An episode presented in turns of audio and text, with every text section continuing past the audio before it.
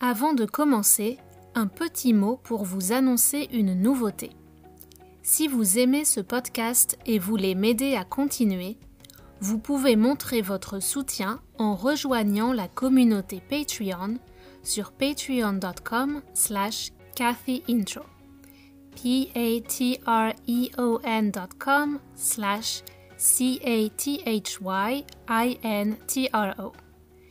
Je partage encore plus de contenus variés et des activités pour vous aider à pratiquer et progresser en français. La transcription de ce podcast est disponible sur mon site. Bienvenue sur My Polyglot Life en français, le podcast qui vous aide à mieux comprendre le français et à mieux connaître les francophones.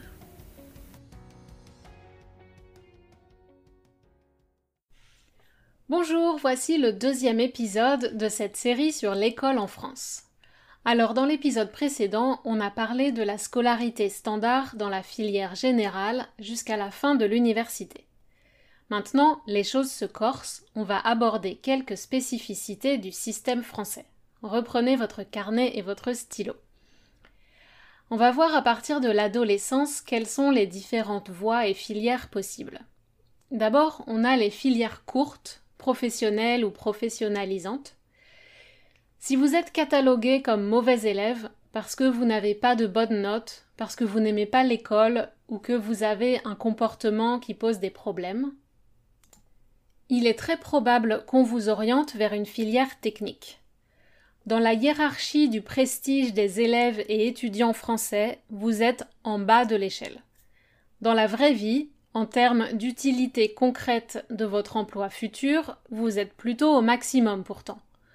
Vous êtes les petites mains qui travaillaient dans les usines et les champs, qui réparaient tout ce qui tombe en panne, qui fabriquaient la nourriture et les objets du quotidien.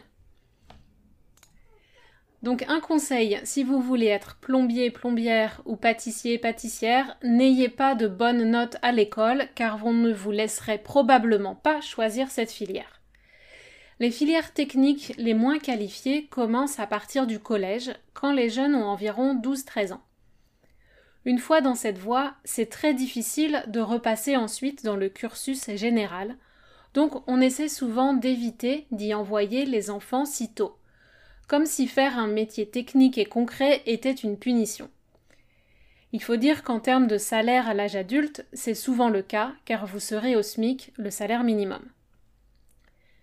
Admettons maintenant que vous ne pouvez ou voulez pas suivre la filière générale. Et ici, je m'arrête une minute pour expliquer que la définition d'une filière, c'est une suite de fonctions ou de grades par lesquelles on doit normalement passer au cours d'une carrière ou des études. Dans ce contexte, le mot filière et voie, path, sont synonymes. Dans la première partie, j'ai décrit la filière générale la plus populaire.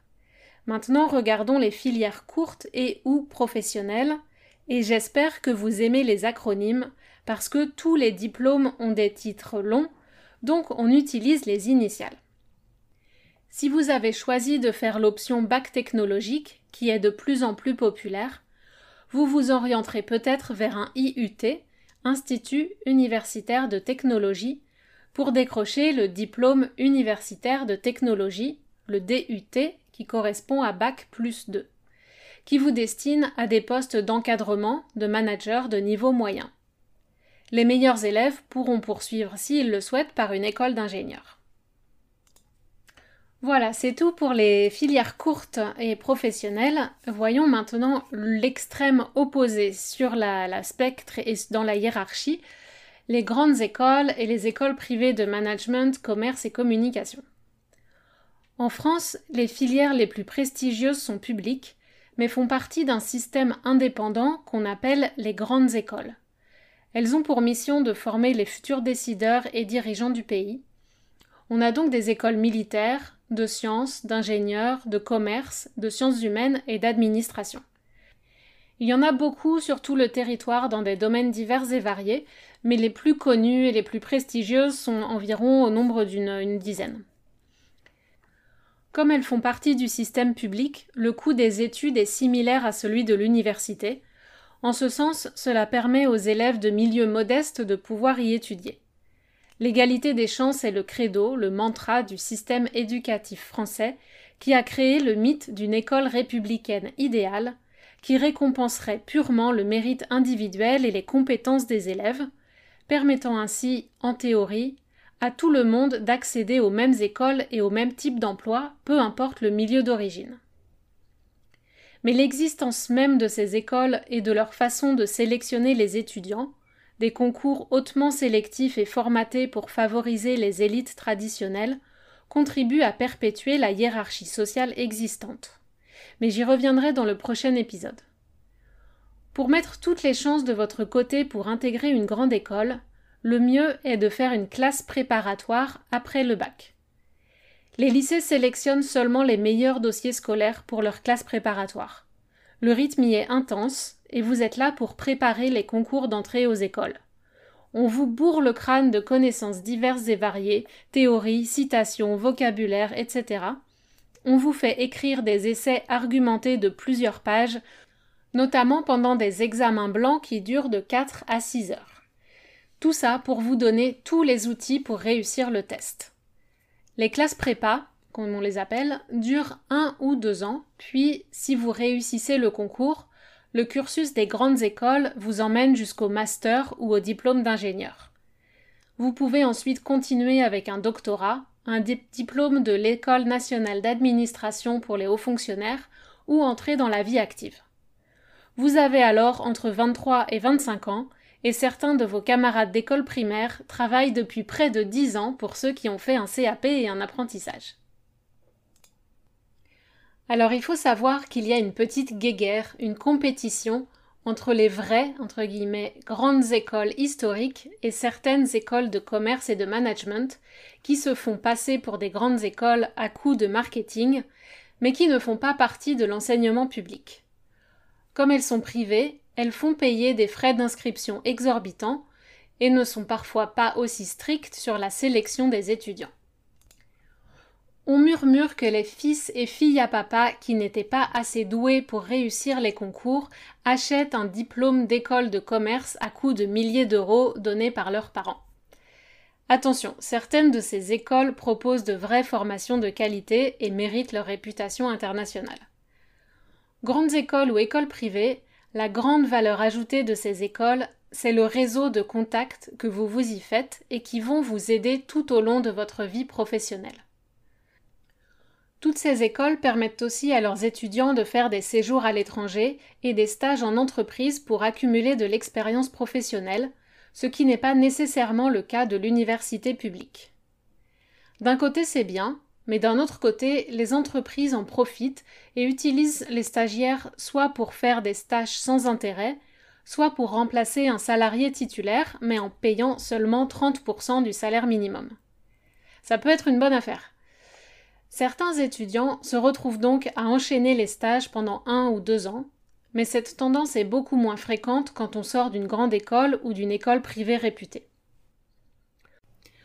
Pour conclure, il reste un système parallèle dont je n'ai pas parlé et qui pourtant fait les gros titres cette semaine, c'est l'éducation à la maison ou l'instruction en famille, qu'on appelle homeschooling en anglais. Actuellement, environ 50 000 enfants en France sont déscolarisés, ils ne fréquentent pas un établissement scolaire. Un bon nombre d'entre eux le sont par choix des parents qui préfèrent s'occuper eux-mêmes de l'instruction des enfants plutôt que de les confier à une institution qui ne répond pas à leurs besoins.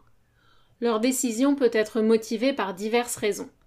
Un traumatisme scolaire chez l'enfant, par exemple s'il a été victime de harcèlement, un système qui ne permet pas à l'enfant de s'épanouir, un choix de mode de vie nomade par les parents, une croyance religieuse ou sectaire, etc.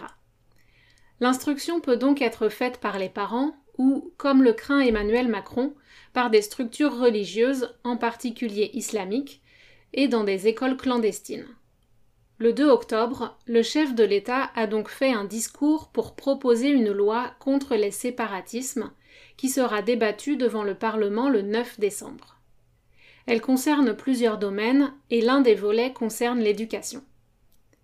La loi prévoit de rendre obligatoire l'école à partir de 3 ans pour tous les enfants, sauf ceux qui ne peuvent pas fréquenter un établissement scolaire pour raison de santé grave. Évidemment, dans les 50 000 cas d'enfants hors du système scolaire, il y a des dérives. Est-ce qu'ils sont la majorité? Probablement pas. Est-ce qu'il existe une menace réelle sur la République? Ça reste à prouver. Est-ce qu'une telle loi peut permettre de résoudre les problèmes actuels de la France? J'en doute.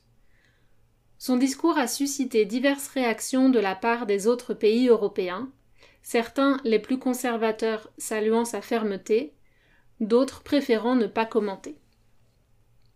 Encore une fois, le projet de loi me paraît infantiliser les citoyens, c'est-à-dire qu'on les traite comme des enfants qui ne sont pas capables de prendre des décisions. Il tente encore d'imposer une contrainte venue d'en haut, du pouvoir central, plutôt que de discuter et d'aborder le fond du problème. À savoir pourquoi tant de parents choisissent l'école à la maison et comment on pourrait écouter leurs doléances, leurs plaintes, pour faire de l'école un endroit où tous les enfants ont envie d'aller et qui inspire confiance aux parents. D'autant plus que les parents qui ont choisi cette voie de l'instruction en famille suivent le programme de l'éducation nationale via le CNED et ils sont contrôlés tous les ans et intégrés dans le système public commun. Les enfants étudient la même chose que les autres enfants de leur âge. Je ne vois pas en quoi la contrainte va résoudre les tentations séparatistes, comme dit M. Macron, ou communautaristes. Instinctivement, je dirais même que c'est l'effet inverse qui risque de se produire. Dans les cas des familles où il y a effectivement un motif religieux qui entraîne le retrait de l'école, on risque d'encourager la création de cours du soir ou du week-end hors de contrôle et créer encore plus de confusion dans l'esprit des enfants entre ce qui se passe à l'école républicaine et dans la sphère publique et ce qui se passe à la maison, dans la culture familiale, dans leur quartier. Ils sont petits, ils n'ont pas les clés pour comprendre ce qui se passe, les enjeux et les nuances. Donc pour eux, c'est un peu choisis ton camp renie ta patrie, la France républicaine, ou renie ta famille et sa culture. Il me semble que ces enfants-là partent dans la vie avec une bonne dose de traumatisme qui n'augure rien de bon. S'opposer à la famille, c'est toujours très très difficile, donc je ne suis pas sûre que la République en sorte vainqueur, surtout si elle se montre répressive et autoritaire et n'offre pas, au contraire, un modèle basé sur le dialogue. Voilà, cette fois je crois que j'ai fait le tour de toutes les possibilités qui s'offrent à un ou une jeune française pour étudier. Avouez que c'est compliqué. Quand on sait qu'on n'a pas encore inventé une grande partie des métiers qui existeront dans les prochaines années, on se demande presque à quoi ça sert d'avoir autant de pression pour choisir une filière à l'adolescence. Et pourquoi il y a si peu de mobilité en France entre les différents parcours, même à l'âge adulte. Rendez-vous dans le prochain épisode pour découvrir la philosophie de l'enseignement en France et quelques activités qu'on fait à l'école. Voilà, si vous aimez ce podcast, n'oubliez pas de vous abonner et d'en parler autour de vous et je vous dis à très bientôt sur My Polyglot Life en français.